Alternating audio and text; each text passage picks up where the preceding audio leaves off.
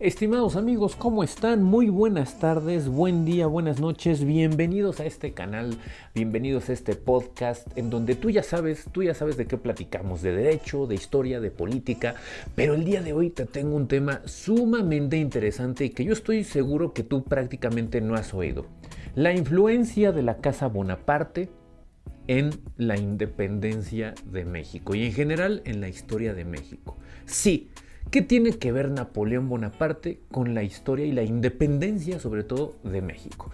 Hoy vamos a entrelazar, vamos a analizar la historia desde un punto de vista muy interesante, a manera de plática, a manera de charla. Así es que si tú estás escuchando este podcast, quiero que te pongas cómodo si vas escuchándome en el transporte público, caminando, corriendo, te vas a dormir probablemente o estés haciendo alguna actividad y me sintonizas. Quiero que te pongas muy atento a lo que vamos a platicar. Si puedes, ponte cómodo y vamos a empezar con la plática del día de hoy, la influencia de la Casa Bonaparte en la historia de México. Tú ya sabes dónde encontrarme además en las redes sociales como arroba Edgar Reina 2, tanto en Instagram, Twitter y YouTube me encuentras de esa manera. Y este podcast Conversemos Derecho, donde platicamos de derecho de una manera clara, sencilla, pero sobre todo, sobre todo amigos, de una manera precisa. Bueno, Ah, y también mi correo, se me olvidaba comentarles, e edmespecialistas.com. Bueno, vamos a empezar con la plática del día de hoy. Les quiero platicar que en nuestra línea del tiempo nos vamos a ubicar entre los años 1775 y 1821, 1823 aproximadamente. Esos van a ser nuestros años torales, nuestros años columna vertebral. Bueno, Recuerden ustedes que por allá de 1775, un día como hoy, 4 de julio, se conmemora, se llevó a cabo la famosa independencia de los Estados Unidos de Norteamérica. Los Estados Unidos de América fueron pues 13 colonias que tuvieron toda una vida previa a formar una federación, pues que si nosotros nos pusiéramos a analizar su origen, tendríamos que remontarnos desde los calvinistas, los pilgrims que llegaron sobre todo de Irlanda, Escocia y Reino Unido, en general Inglaterra, ¿verdad? La reforma protestante, la reforma protestante que tanto influyó tanto influyó verdaderamente en la división del mundo occidental y es por eso que tenemos pues dos Américas, la anglosajona y la latina, incluyendo la portuguesa y la hispánica. Con el Tratado de Tordesillas, ustedes recuerdan que por eso los portugueses se quedan con lo que es Brasil y los españoles o castellanos se quedan con la demás parte. Bueno, pero si nos remontamos a esa época, pues tardaríamos mucho en esta plática. Y hoy amigos, queridos amigos, les quiero decir que nos vamos a ir, pero hasta el siglo XVIII, la independencia de los Estados Unidos, y poco después van a, se promulga la constitución estadounidense una constitución bastante interesante con derechos del hombre, del ciudadano. Y recuerden que del otro lado del charco, por ahí dos años después, en 1789, porque la constitución de los Estados Unidos es de 1787, si no me falla la memoria, dos años después, en 1789, se lleva a cabo algo muy importante para toda, toda la historia de América y del mundo en general, la Revolución Francesa. Sí, la Revolución Francesa fue la culminación de la época de la Ilustración. Toda esta época, recuerden que, a ver, tenemos que hacer un ejercicio importante. Siempre que hablemos de historia, tenemos que tener el abanico abierto. No podemos encapsularnos en una época, pero sí manejar un, un eje común, que son las fechas que les dije al principio. Pero también les tengo que decir que si nos vamos un poquito más para atrás, recuerden que veníamos cerrando, cerrando desde ya hace algunos siglos lo que era la alta edad media. La alta edad media, ¿verdad? Ya cuando se da el descubrimiento de América, se cierra por ahí de 1500, 1492 y entonces empieza la época del renacimiento. El renacimiento precisamente se trata de todo aquello que renacen las emociones, renace la cultura. Y sí, pues vienen tantas, tanta época interesante como, como por ejemplo Maquiavelo, todos esos pensadores y artistas eh, renacentistas como Botticelli, Tiziano. Ya he platicado de eso, pero después de eso viene obviamente todo lo que es la reforma protestante, el descubrimiento de América, nuestra etapa colonial como Nueva España Y algo muy importante, estimados amigos, por eso me estoy yendo un poquito más para atrás. Algo muy importante que se llama el Renacimiento y después viene la Ilustración, fundamentalmente en ese terreno de la filosofía y del pensamiento humano.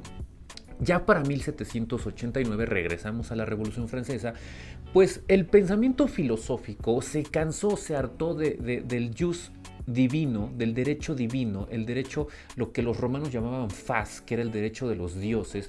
Recuerden que esta concepción en Europa y sobre todo en Francia existía la concepción de que la monarquía, los reyes, tenían el poder soberano por mandato divino, o sea, el derecho divino. Y era muy difícil para un pueblo levantarse si consideraban que el rey era por parte de Dios. Si el monarca era Dios, era por parte de Dios, era soberano, ningún gobernado o súbdito se iba a levantar en contra de la monarquía. A veces nos preguntamos si la monarquía es buena o mala, la democracia es buena o mala. Bueno, pues simplemente son momentos diferentes de la historia, ¿no? Por ejemplo, en Dinamarca la monarquía funciona. En México nunca funcionó. En Francia se agotó y después pasaron a ser una república. En otros países como Bélgica, por ejemplo, en Reino Unido, la monarquía funciona. En España funciona la monarquía pero en otros países nunca ha funcionado ni pretendió funcionar, como en América en general, en general, salvo Canadá, que siguen dependiendo de la corona inglesa.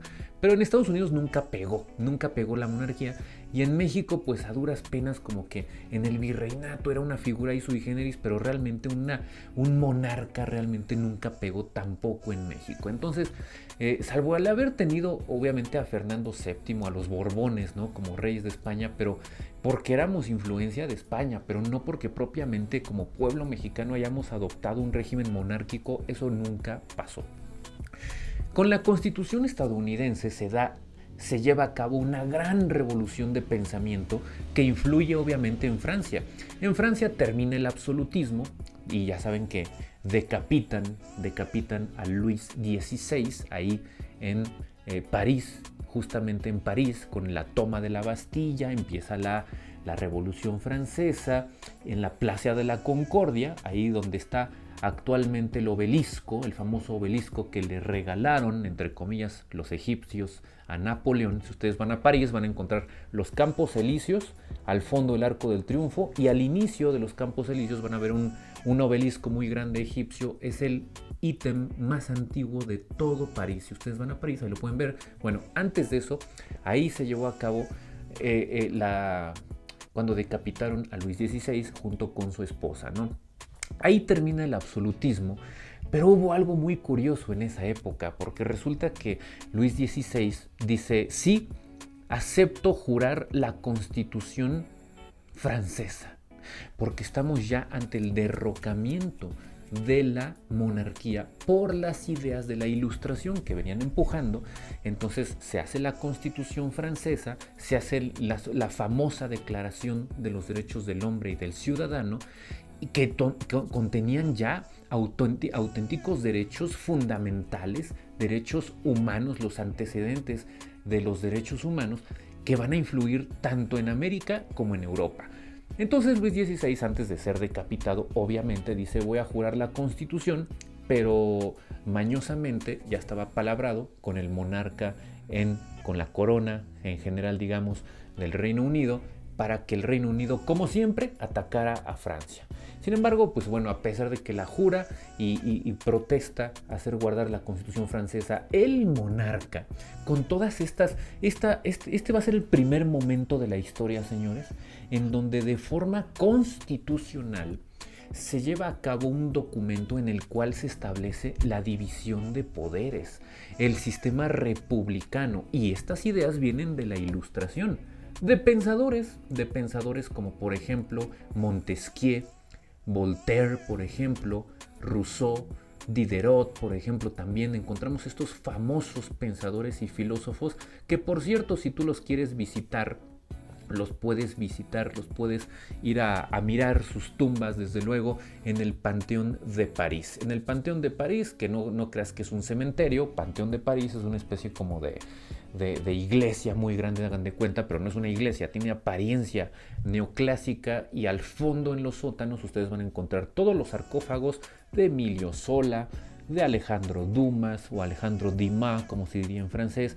Por ejemplo, también ahí te vas a encontrar a em, Rousseau, te vas a encontrar a Voltaire, te vas a encontrar a Jean Monnet, te vas a encontrar incluso a Jean Jaurès, te vas a encontrar a muchos famosos, eh, a Victor Hugo, a Sadi Carnot, también te vas a encontrar ahí a muchos pensadores e ideólogos de la Ilustración que florecieron en la Revolución Francesa.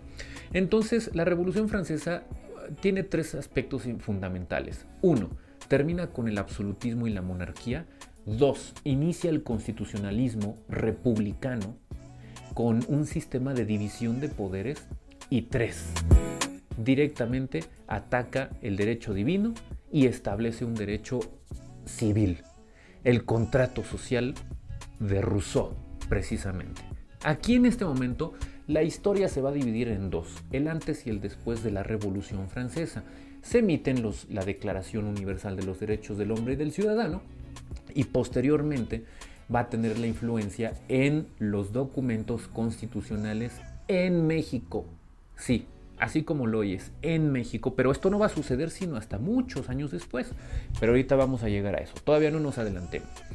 Después de que ocurre esto, bueno, pues va a llegar el famoso Napoleón Bonaparte, un militar que ya venía empujando desde la Revolución Francesa, se declara la República Francesa por primera vez en la historia, dicen no más absolutismo, no más monarquía, por ahí de 1795 ya entrada en vigor la Constitución y la Declaración Universal de los Derechos del Hombre y Ciudadano, entra ya lo que es la República Francesa, pero un señor llamado Napoleón Bonaparte, un militar, un militar con toda una estirpe, empieza a ser de las suyas, mis queridos amigos, un hombre brillante, un hombre verdaderamente prodigio, pero también sin vergüenza, ¿eh? porque todo lo que pisaba prácticamente se lo quería carrancear, o sea, se lo quería robar. Napoleón fue conocido bien por una de esas personas que todas las guerras son para robar, como dice Juan Miguel Zunzunegui. Entonces, lo que pasa con Napoleón Bonaparte es que tiene ideas expansionistas, tiene ideas de, de pelearse fundamentalmente con los ingleses y tratar de imponer un imperio como emperador que es en la República Francesa. No me voy a meter tanto a la historia de Francia, pero con ese antecedente quiero continuar arrancando. Ya tenemos el hecho de que Napoleón se instaura plenamente en, eh, en Francia como emperador. Se le da la corona, después de muchas cosas se le da la corona y evidentemente que trata de, de establecer una estirpe. Napoleón no tenía hijos, muere relativamente joven, va a morir hasta 1821 Curiosamente, curiosamente muere en el año en que México consuma su independencia. Por eso la plática de hoy se llama la influencia de los Bonaparte en la independencia y en la historia de México. Napoleón I, pues sabemos que, que estaba casado, tenía a su esposa y después se divorcia y va a tener un matrimonio, una relación ahí bastante curiosa con la única finalidad, con la única finalidad de tener descendencia. Y se va, a, se va a casar con María Luisa de Austria, que es nada más y nada menos, mis queridos amigos, que una Habsburgo. Efectivamente, Napoleón I se va a casar con una señora que es de estirpe, que es de la casa Habsburgo. Recordemos que Europa pues está en guerra como siempre, o sea, yo siempre he dicho que Europa cuando no está en guerra está quebrada. Desgraciadamente así es, ¿no? Y, muestra de eso es de 1945 para atrás, así fue. De 1945 a 1900, pues yo creo que más o menos hasta el 2003 con la invasión a Irak de los Estados Unidos donde intervino también Reino Unido, de ahí, de ahí ese periodo entre el 45 y el 2003 pues también se la vivieron en guerra, pero no tanto, digamos, ¿no? Ya eran ciertos países nada más, pero ya se revivía una relativa paz, con una Alemania dividida y con un euroasiático por ahí también tenía una Unión Soviética y países socialistas. Bueno, y una Yugoslavia ahí con una infinidad de problemas, pero Europa siempre ha sido el caldo de cultivo de las guerras, de, los problemas económicos, de las invasiones, de las conquistas, de las estafas. Y no estoy hablando mal de los europeos, estoy simplemente describiendo cómo fueron los hechos, ¿no? Ahí tienen a los nazis que se robaron todo lo que encontraron en Egipto. Ahí tienen a Napoleón que se robó todo lo que encontró en todos los países. ¿eh? Pero bueno, el chiste es que Napoleón pues, estaba preocupado por, por establecer su imperio y, sin ahondar tanto en su historia, se casa, se vuelve a casar ahora, pero con María Luisa de Austria, que es un Habsburgo, y ellos engendran a Napoleón II. Napoleón II muere muy joven, pero él logra, y esto es parte de una leyenda, no puede comprobarse científicamente, les quiero decir que da para, para arrascarle al tema, para ahondar más en el tema, pero no puedo yo atreverme a darlo como dato histórico porque no hay pruebas, no hay algo científico que nos pueda orillar o, dar pie a concluir que esto es así. Pero cuenta, cuenta la historia, por ahí la leyenda, que Napoleón II, hijo de Napoleón I y María Luisa de Austria, engendró, engendró un hijo con Sofía de Baviera, que era tía de Napoleón II. Es decir, Napoleón II se metió con su tía, que era la hermana de María Luisa de Austria. O sea, eran Habsburgo, estos, estas personas, estas mujeres eran familia de Habsburgo, ¿no? Entonces, al meterse con su tía, dicen por ahí que era bastante cusco el amigo, muere bastante joven, pero resulta que la leyenda dice que el hijo de Napoleón II y de Sofía de Baviera fue nada más y nada menos que Maximiliano de Habsburgo. Así como lo están escuchando, queridos amigos, Maximiliano de Habsburgo, el mismo que vivió aquí en México, que los mismos mexicanos, que los mismos mexicanos mandaron traer ahí al castillo de Miramar en Italia, porque saben que se coronó por, por, influencia también de Napoleón III, de la Casa Bonaparte y todo. Napoleón II pues, ya se había muerto, ¿no? Pero sin embargo, Napoleón III, que era sobrino de Napoleón I, que es el que manda a invadir México, bueno, pues él se corona, él corona, más bien coronan a Maximiliano de Habsburgo en Miramar, en el castillo, Habsburgo, Maximiliano, el, el esposo de Carlota. Bueno, pues resulta Resulta que tuvo un romance en Cuernavaca nuestro amigo Maximiliano de Habsburgo y cuenta la leyenda, continúa diciendo, que el hijo de una india con Maximiliano de Habsburgo le decían la India bonita, no recuerdo su nombre, pero dicen que ese hijo nació en Cuernavaca. Nació en Cuernavaca y cuenta la leyenda, amigos, que este hijo de Maximiliano de Habsburgo murió en la Primera Guerra Mundial en unas trincheras franco-germánicas en la Primera Guerra Mundial. Yo creo que ha de haber muerto pues ya de una edad avanzada por ahí entre 1914 y 1918.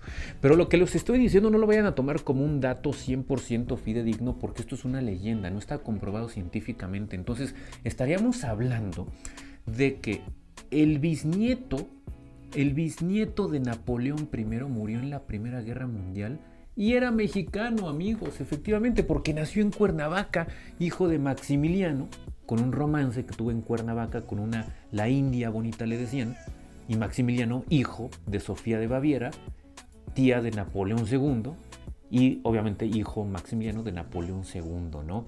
Napoleón II, hijo de Napoleón I y María Luisa de Austria, de Habsburgo, nada más y nada menos, ¿no?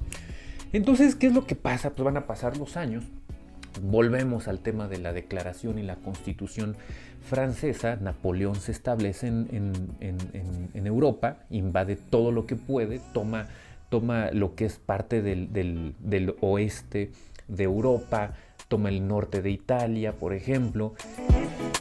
Y obviamente, pues pasa el tiempo y, el imperio de Napoleón va a terminar decayendo poco a poco y hasta 1821 él muere muere en 1821, que es cuando se, cuando se consuma la independencia en México. Pero para esto, en México, ¿qué estaba ocurriendo? Bueno, entre 1805 más o menos y 1821 sucede algo muy curioso. Nuestro protagonista del día de hoy, que es Napoleón Bonaparte, pues como siempre estaba peleándose con los ingleses.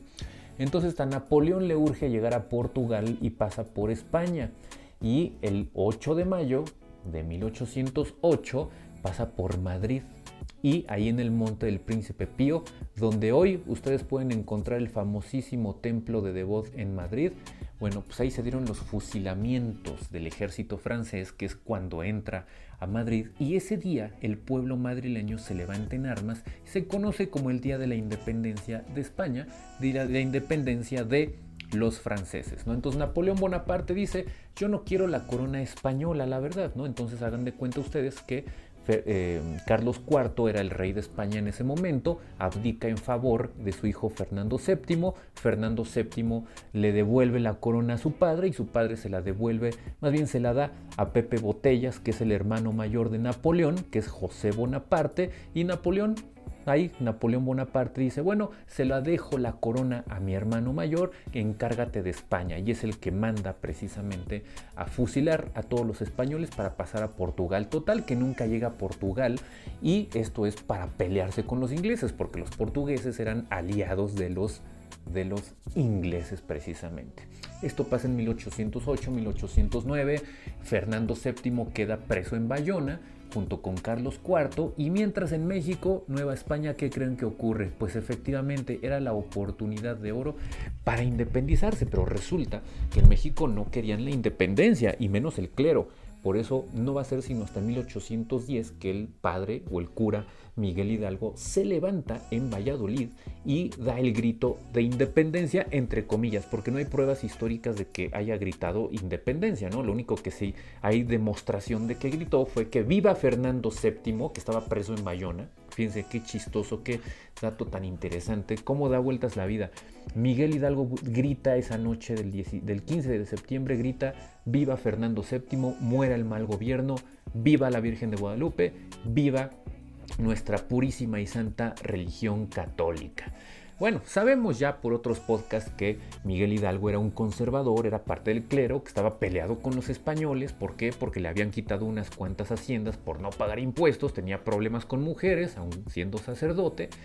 Y entonces se viene ya fraguando con la toma de Napoleón, de, de José de Bonaparte, de España, porque acuérdense que Napoleón Bonaparte le da el trono, la corona a su hermano mayor, y dicen, bueno, pues el mal gobierno al cual se refería Miguel Hidalgo, pues era el gobierno de José Bonaparte, no el español.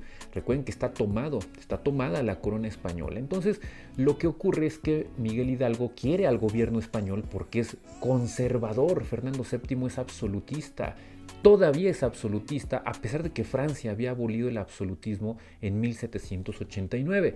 Para 1808 todavía los españoles eran muy absolutistas con Carlos IV y con Fernando VII. Entonces lo que va a ocurrir es que el cura Miguel Hidalgo en 1810 dice, no, a mí me conviene Fernando VII, porque ya me di cuenta y ya me llegaron noticias de que están haciendo en Cádiz, con diputados novohispanos, una nueva constitución de corte liberal, que nada más y nada menos decía que todos eran españoles. Desde ese momento nace España ya constitucionalmente hablando y decía que todos eran españoles. Entonces, aquí en Nueva España en algún momento fuimos españoles gracias a la Constitución de Cádiz, ¿no? O debido a la Constitución de Cádiz, cosa que no le convenía al clero porque perdían muchos privilegios. Entonces, para 1811, en los elementos constitucionales, de Rayón y el bando de independencia de Miguel Hidalgo, ahí Miguel Hidalgo cambia de opinión y dice, sí, sigo apoyando a Fernando VII, pero ¿qué crees? Quiero independencia, que es algo que ya platicamos en otro podcast, ¿no? Pero bueno, con esas ideas medio bizarras, porque ¿cómo es posible que reconozcas al, al emperador, al rey Fernando VII, que por cierto estaba preso, pero a cargo de José Bonaparte, pero sin embargo quieres independencia, ¿no? Bueno, el tiempo pasa y resulta que ya se, avanza la independencia, vamos a pasar 1811, toda esa década, ¿no? Con Morelos, con mucho, mucho, no me voy a detener ahí. Vamos a llegar a 1821, muere Napoleón Bonaparte, muere Napoleón Bonaparte, José Bonaparte queda vivo, eh, pero José Bonaparte hace algo muy inteligente, el, el cabezón, fíjense lo que hace José Bonaparte, en vez de regresar a Francia, después de haber tomado España, en vez de regresar a, Francia, ¿qué creen que hace? José Bonaparte dice, no, a mí no me conviene regresar a España porque no nos quieren a los Bonaparte y ahí queda pausado el imperio de Napoleón porque después se viene Napoleón II y Napoleón II la verdad es que casi no dura, ¿no? Vamos a avanzar en el tiempo y ahí en 1821 se consuma la independencia en México y ahí es donde me quiero detener tantito ¿Por qué razón en México tenemos un sistema federalista republicano? ¿No se les hace raro que si habíamos venido de culturas prehispánicas, un virreinato absolutista español, castellano, y, veníamos de un centralismo declarado por parte de España, ¿por qué razón en 1821 se declara también al, por parte del Congreso un emperador que es Agustín de Iturbide? Pero ¿por qué razón para 1823, si seguimos avanzando, a tres personajes se les ocurre decir como que nos gusta la federación y como que nos gusta el republicanismo. O sea, el sistema republicano, ¿por qué será eso? ¿Nunca se lo han preguntado? Bueno, pues les quiero decir que a tres personajes que son Antonio López de Santana, Vicente Guerrero y Guadalupe Victoria, el primer presidente, que por cierto Vicente Guerrero se le puso intenso a Guadalupe Victoria porque alegó fraude en las elecciones, estos tres personajes se van a ver fuertemente influenciados por un masón embajador estadounidense, espía estadounidense de nombre Joel Roberts Poinsett. Este señor es el que tiene todo el interés de hacer valer la doctrina Monroe en los Estados Unidos. Por eso yo les quería citar desde el inicio el año 1775 de la independencia de los Estados Unidos. Entonces los gringos traían estas ideas como que estaban interesados en fijar su expansionismo, pero los gringos y los ingleses, déjenme decirles que no invaden de la misma manera a como invaden los franceses y los españoles, latinos al final, tanto franceses como españoles, ¿no? Los anglosajones tienen una forma distinta de invadir un país y esa manera todavía la vemos hasta la fecha, es causando revueltas en esos países. Los anglosajones conquistan países provocando revueltas con el mismo pueblo que quieren invadir. En algún momento, por ejemplo en el siglo XX, se decía, no, los gringos no es necesario que invadan México, ¿eh? con que vengan a estudiar a Harvard o a Yale y vayan a gobernar México, con eso tenemos para conquistar México. No necesitamos una intervención militar. Y ahí tienen, ahí tienen de Miguel de la Madrid hasta Enrique Peña Nieto, presidentes de la República, todos y sus gabinetes inclusive, con posgrados en Harvard, Yale y cualquier universidad estadounidense que me digan, esos son los efectos de la doctrina Monroe, ¿eh? lo ha dicho Noam Chomsky, lo ha dicho eh, Roderick A. Camp, lo han dicho muchos autores, muchos periodistas, y eso es algo que muchas veces no se platica y es una realidad. Pero bueno, volvemos a 1823 más o menos. Estos tres señores, Antonio López de Santana, Vicente Guerrero y Guadalupe Victoria, se ven influenciados por este señor de nombre Joel Roberts Poinsett, que es un espía masón estadounidense que trae la doctrina Monroe tatuada hasta el tuétano y les dice y le influye a estos tres personajes, fíjense nada más que personajes, ¿eh? Vicente Guerrero, Guadalupe Victoria y Santana. Y les dice, les lava el cerebro, les hace un coco wash, les dice, oye, como que estaría bien que en México fueran república federal ¿eh? y democrática como en Estados Unidos pues obviamente era el plan expansionista de los Estados Unidos, ¿no?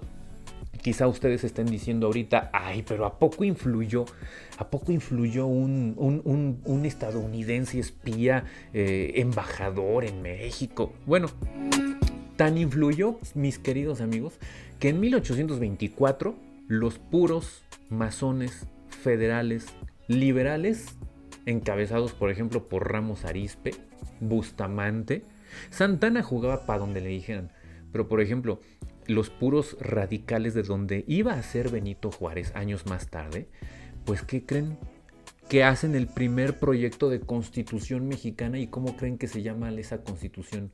Constitución de la Federación Mexicana. Ahí está la influencia del señor Joel Robert Joel Robert Poinsett. Entonces, fíjense hasta qué grado llega. Y esa es la razón por la cual México copia el nombre de los Estados Unidos y se llaman Estados Unidos de América, Estados Unidos mexicanos.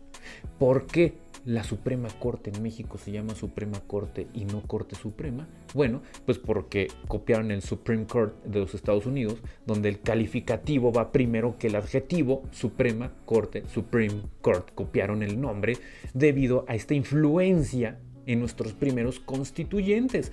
Y los primeros republicanos, yo me atrevería a decir, como dice Juan Miguel Zunzunegui, fueron Vicente Guerrero, Guadalupe Victoria y más o menos Antonio López de Santana, para esos años, ¿no? Entonces el gobierno estadounidense, que traía la influencia de la cultura anglosajona que traía la influencia de la Declaración Universal de los Derechos del Hombre y del Ciudadano, de su constitución con derechos del hombre, con un sistema republicano, la République francesa, de la constitución francesa, de la concreción de las ideas de la ilustración, del, pensamiento de la ilustración, de Robespierre, de Rousseau, de Diderot, de Montesquieu, división de poderes. Bueno, todo eso, por eso es la plática del día de hoy, permea de Francia y Estados Unidos a los Estados Unidos mexicanos. Y ahí tenemos nuestro nombre, Estados Unidos mexicanos, Suprema Corte, división de poderes, sistema fast track de modificación de la Constitución, entre muchos otros. Pero ¿qué creen? La historia se detiene en 1824, porque a pesar de que copiamos todo eso, el gobierno mexicano, los constituyentes, de manera muy abusada y también muy abusiva, ¿qué crees? Que no establecen un capítulo de derechos del hombre y del ciudadano. ¡Qué cabezones! Imagínense qué cabezones me salieron estos amigos constituyentes. O sea, si copias el nombre, el sistema, en la forma republicana, el nombre de la Corte, el sistema fast track para modificar la Constitución, excepto algunos artículos que estaban prohibidos modificar, pero no introduces los derechos del hombre y del ciudadano. Fíjense qué curioso que nuestros constituyentes mexicanos no quisieron introducir eso en la Constitución del 24. Bueno, este es el pensamiento de la Revolución Francesa inmiscuido directamente en nuestros constituyentes de 1824, influenciando directamente a Vicente Guerrero, Antonio López de Santana y a Guadalupe Victoria. Esa fue la influencia directa, el primer antecedente del sistema republicano que tenemos en México. Me preguntarían ustedes, ¿cuándo fue que tuvimos un capítulo de derechos del hombre y del ciudadano en México, como hoy lo tenemos en la Constitución del 17 de los derechos humanos, no va a ser sino hasta 1857. Con la Constitución de 1857 es nuestra primera constitución donde se establecen un capítulo de derechos universales del hombre y del ciudadano. Eran derechos fundamentales en ese tiempo. Que por cierto, cuando se promulga el 5 de febrero de 1857, Benito Juárez dice, esta constitución no se puede aplicar, el país está ingobernable.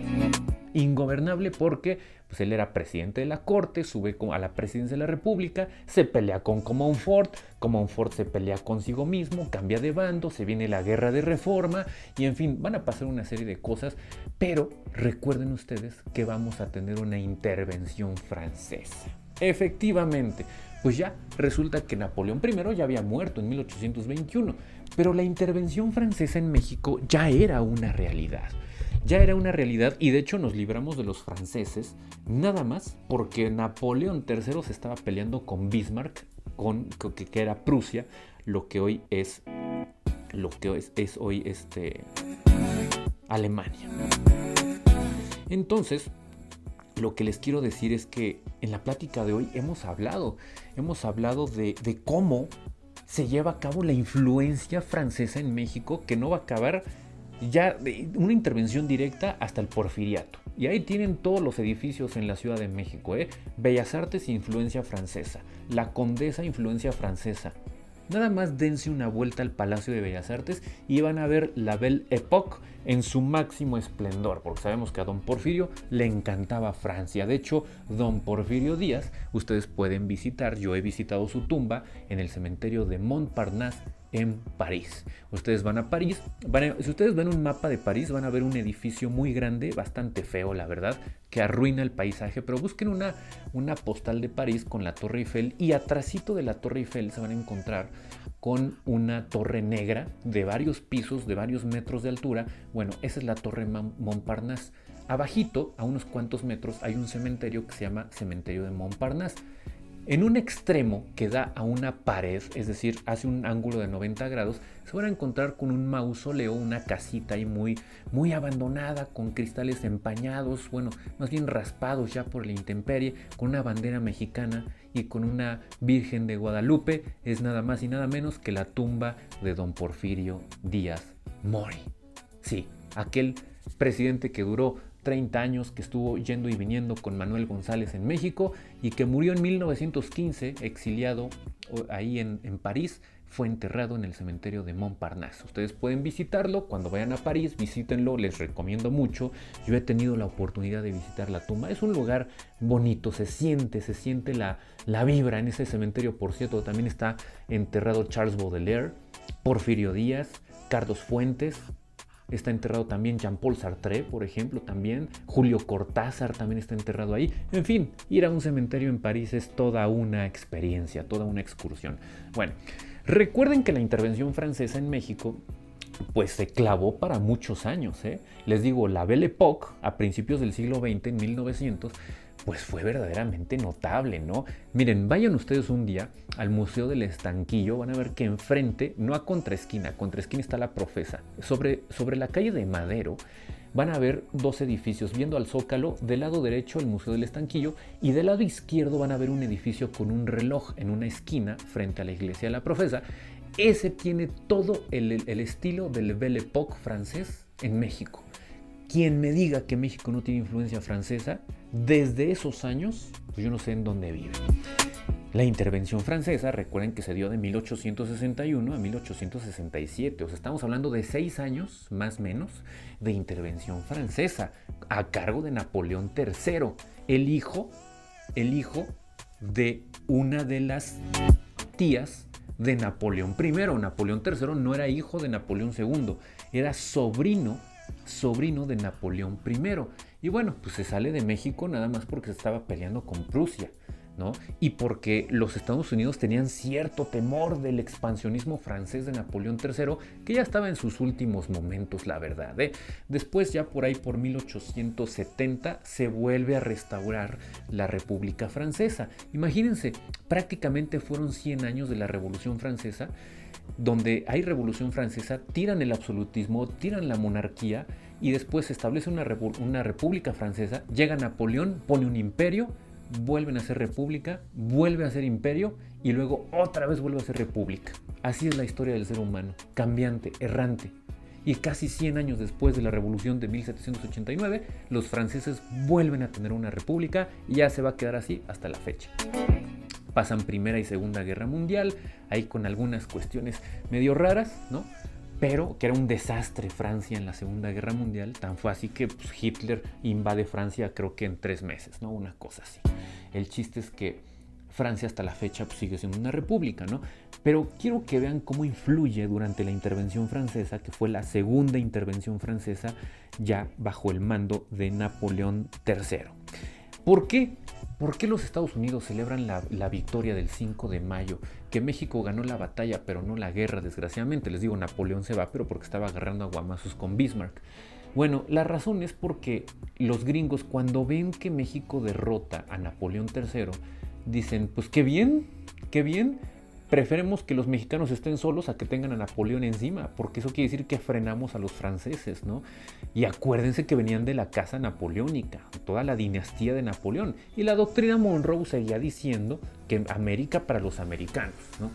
Entonces, la intervención francesa termina obviamente por sembrar el, el México afrancesado y todavía nos toca Porfirio Díaz, ya por ahí, miren, si la intervención termina en 1867, Porfirio Díaz pelea en la intervención francesa y luego llega Porfirio, 30 años, y lo que hace es instaurar casi casi a francesar todo México, pues imagínense si no tenemos influencia francesa, ¿no? Entonces, como decía al principio de esta plática, mis queridos amigos, México, México es el producto es el, resultado de todas estas culturas. México no es los prehispánicos, los prehispánicos no eran mexicanos. México no es Francia, eso es francés. México no es España, eso es español. México es el producto y la combinación, el mestizaje de todas estas culturas. Eso es México. ¿Qué te hace mexicano? Sentir pertenencia con todo lo que estoy platicándoles el día de hoy. Eso te hace mexicano no sentirte español, no sentirte prehispánico. Sentirte prehispánico y decir que eres mexicano es tanto como decirte japonés y sentirte mexicano. Es un absurdo. México es el resultado del mimetismo cultural de todo lo que nos ha sucedido durante más o menos unos 500 años. ¿sí?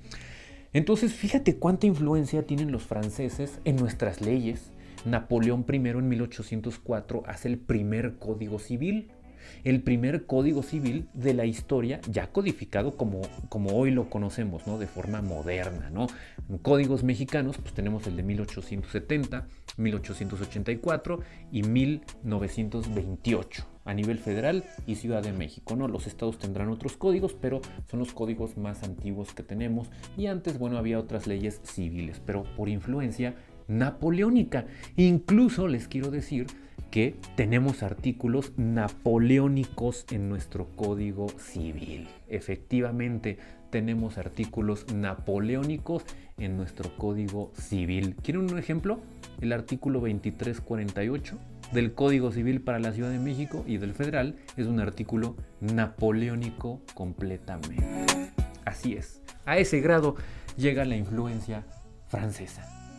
Por último, quiero acabar quiero reforzar lo que yo les comentaba hace unos momentos acerca del, bisnieto de Napoleón I que se dice que nació en Cuernavaca y que murió en la Primera Guerra Mundial porque pues Napoleón I al haberse casado, al haber, engendrado un hijo con un Habsburgo, pues evidentemente que Maximiliano tenía esa ascendencia, ¿no? Esto es una leyenda, eso sí, quiero, quiero continuar recalcando que esto es una leyenda y que no hay pruebas científicas de que esto haya sido así. Por una parte. Y por otra parte, por otra parte quiero concluir esta plática invitándolos a que si ustedes visitan París, vayan al Museo del Louvre. Y en el Museo del Louvre van a encontrar una, en una sala muy grande, cuyo nombre ya se me olvidó, pero una pintura enorme, enorme, enorme, enorme, casi del tamaño de un muro. Van a encontrar una, una pintura que se llama La coronación de Napoleón. La coronación de Napoleón es una, es una obra verdaderamente majestuosa. No conozco las dimensiones que tengan, que, habrá de tener, pero hagan de cuenta que yo le calculo que debe tener de altura más o menos unos 4 metros de alto y de largo debe de tener más o menos unos 7 u 8 metros de largo. O sea, es, es una obra enorme, ¿no? La coronación o consagración perdón, de Napoleón también se le conoce así. Bueno, si ustedes van a París y visitan el Museo de Louvre, ahí van a encontrar la famosa coronación de Napoleón, una obra hermosa de la pintura clásica o neoclásica eh, francesa de Jacques-Louis David. Y él trata de ilustrar perfectamente ahí cómo se hace la coronación donde participa un simbolismo interesantísimo. Ahí les va, ahí les va el simbolismo. Usualmente en los tiempos de la monarquía sabemos que el derecho divino regía para todos los súbditos, para todos los gobernados, y por eso el pueblo no se levantaba, porque se consideraba que el monarca era mandatado por Dios. El monarca tenía el poder de Dios, por eso el monarca era el soberano. Y así sucedió mil años antes con Alejandro Magno. Alejandro Magno fue coronado y desde luego que tenía una inclinación divina y el papa de esa época lo corona dándole la investidura casi casi divina. O sea, casi casi soy una divinidad, casi casi soy divino y soy rey, como los emperadores romanos. Los emperadores romanos se parecían tanto a Napoleón, o más bien dicho, Napoleón se parecía tanto a los emperadores romanos porque se sentían dioses y eran auténticamente unos emperadores reyes todopoderosos soberanos. Bueno, la coronación de Napoleón, al ser en 1700, eh, yo no, no, recuerdo la fecha, de haber sido 1795 más o menos, pues recordemos el inicio de esta plática la ilustración. Y la ilustración es el contraste a esta concepción del monarca divino, al jus natural, al jus naturalista, ¿sí? al derecho divino. Entonces la ilustración dice, no, nada de eso, olvídate. Aquí rige la razón, las ideas de la ilustración son razón, política, filosofía, división de poderes, república. Y Napoleón dice, perfecto, bajo esa premisa que me corone el Papa Pío VII. Y fíjense el simbolismo. Quiero que busquen una imagen de la coronación del Museo del Louvre de Napoleón y van a ver cómo Napoleón le está dando la espalda al Papa Pío VII Y les voy a explicar qué es lo que ocurre. El Papa coge la corona, se la da al representante del Congreso, que es el Congreso el que representa al pueblo, y el líder del Congreso le entrega la corona a Napoleón, este último dándole la espalda al Papa Pío VII.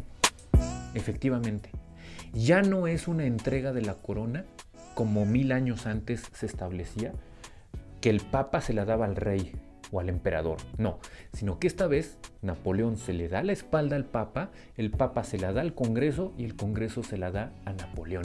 Como si el pueblo le estuviera dando el poder soberano al emperador directamente. Y el emperador corona a su esposa, a su primera esposa, obviamente. No fue desde luego que a María Luisa de Austria.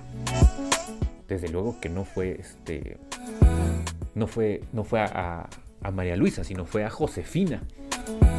Entonces fíjense e, esta, esta, ilustración, este, este simbolismo tan marcado, tan exacerbado, de cómo se llevaba a cabo esto en esta época. ¿Por qué? Porque ya estamos en la, en la última colita de lo que era la famosa ilustración, la época o el periodo de la ilustración. Por cierto, les quiero decir que Benito Juárez, pues ¿por qué creen que era federalista? ¿Por qué creen que era puro masón? Liberal, republicano, federal. ¿Por qué creen? Pues porque traía las ideas de la ilustración. Juárez era abogado, fue estudiado bajo un sistema de la ilustración. Al ser abogado, era un abogado positivista.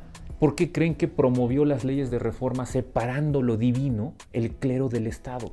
Porque traía todas las ideas francesas de la ilustración de 1789 con la Revolución Francesa.